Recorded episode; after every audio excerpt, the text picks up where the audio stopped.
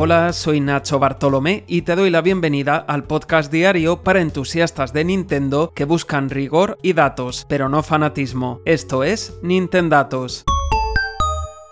Hoy es miércoles 12 de abril de 2023 y hoy vamos a mirar más allá de Super Mario Bros. la película, porque están pasando cosas muy interesantes alrededor de Nintendo estos días. Estamos viendo cómo Nintendo está tejiendo una red de alianzas de cooperación con otras compañías o directamente formando nuevas empresas conjuntas de cara al futuro. La primera alianza es evidente estos días. Se trata de Illumination, la productora de cine de animación con la que Nintendo ha creado Super Mario Bros. la película. El éxito de esta colaboración está siendo arrollador. Se ha convertido en el mayor estreno de una película de animación de la historia, rozando los 400 millones de dólares de recaudación y superando a la que ostentaba el récord que era Frozen 2, nada menos, que había recaudado 358 millones y medio. Y eso que la película de Mario ni siquiera se ha estrenado todavía en países como Japón. Es un poco extraño, pero en la tierra de Nintendo, en la tierra de Mario, todavía no han podido ver la película. Se estrena el 28 de abril. Con esto creo que realmente no hacen falta más pruebas de que Nintendo e Illumination van a seguir trabajando juntas. Pero bueno, por si acaso, Nintendo ya lo ha dejado claro. En una entrevista con el medio Screen Rant, Shigeru Miyamoto ha dicho que Nintendo e Illumination tienen una visión compartida de la creación, así que creo que habrá oportunidades en el futuro, eso dice Miyamoto. Pero hay un hecho aún más importante. En 2021, Chris Meledandri, que es el fundador y presidente ejecutivo de Illumination, se incorporó a la junta directiva de Nintendo como director externo. No tiene funciones ejecutivas, él no toma decisiones, pero sí aconseja en la toma de decisiones. Miyamoto ha dicho que tras más de cinco años trabajando con Meledandri ha conseguido entender la forma de ver las cosas de Nintendo. Vamos, que es evidente que es una alianza de futuro, que podemos dar por hecho que va a haber nuevas películas de Mario y probablemente de otros personajes de Nintendo, y quizá más cosas. Quizá Illumination pueda compartir tecnología con Nintendo de cara al desarrollo de videojuegos, ayudarles en el ámbito de la animación, de las secuencias de vídeo, o voy más allá. Si hemos tenido un Mario más Rabbits, ¿por qué no vamos a tener un Mario más Minions? De hecho, Nintendo podría desarrollar videojuegos que acompañasen a las películas de Illumination. Es decir, se abren muchas posibilidades, muchas oportunidades de negocio para ambas compañías, y si ya habían llegado a estos acuerdos antes de saber si la película iba a tener buena acogida, ahora que el éxito es incontestable, pues esto solo puede ir más allá. Creo que estamos ante una de las alianzas que van a marcar el futuro próximo de Nintendo. Pero estos días, Nintendo también ha ido un paso más allá en su relación con otra compañía, DNA, se escribe Dena, una empresa japonesa japonesa especializada en aplicaciones para plataformas móviles y comercio electrónico. Con DNA Nintendo lleva trabajando desde 2015. Es la empresa con la que han desarrollado juegos para dispositivos inteligentes, comenzando por Mitomo, pasando por Fire Emblem Heroes, Mario Kart Tour, etc. Pues el pasado 3 de abril, hace apenas unos días, nació Nintendo Systems, una empresa conjunta entre Nintendo y DNA. Nintendo contribuye con el 80% del capital y DNA con el 20%.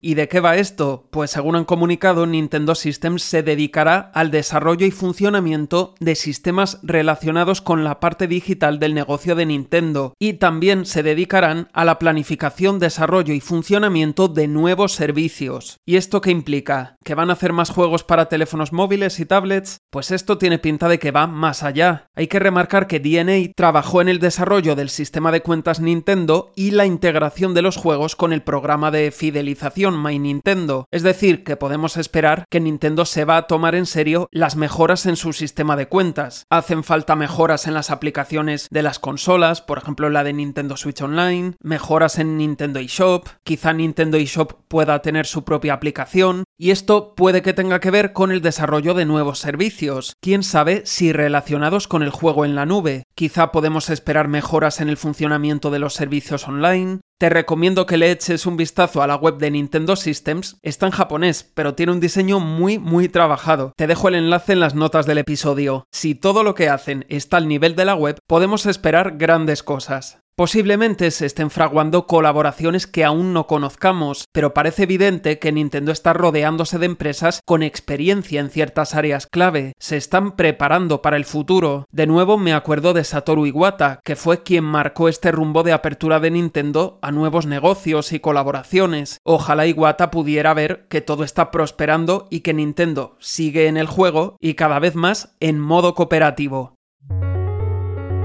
Y terminamos por hoy. Puedes hacer cualquier comentario, pregunta o sugerencia enviando un email a contacto nintendatos.com o a través de Twitter arroba nintendatos o si lo prefieres en mi cuenta personal arroba Nacho Bartolomé. Gracias por acompañarme. Mañana más Nintendatos.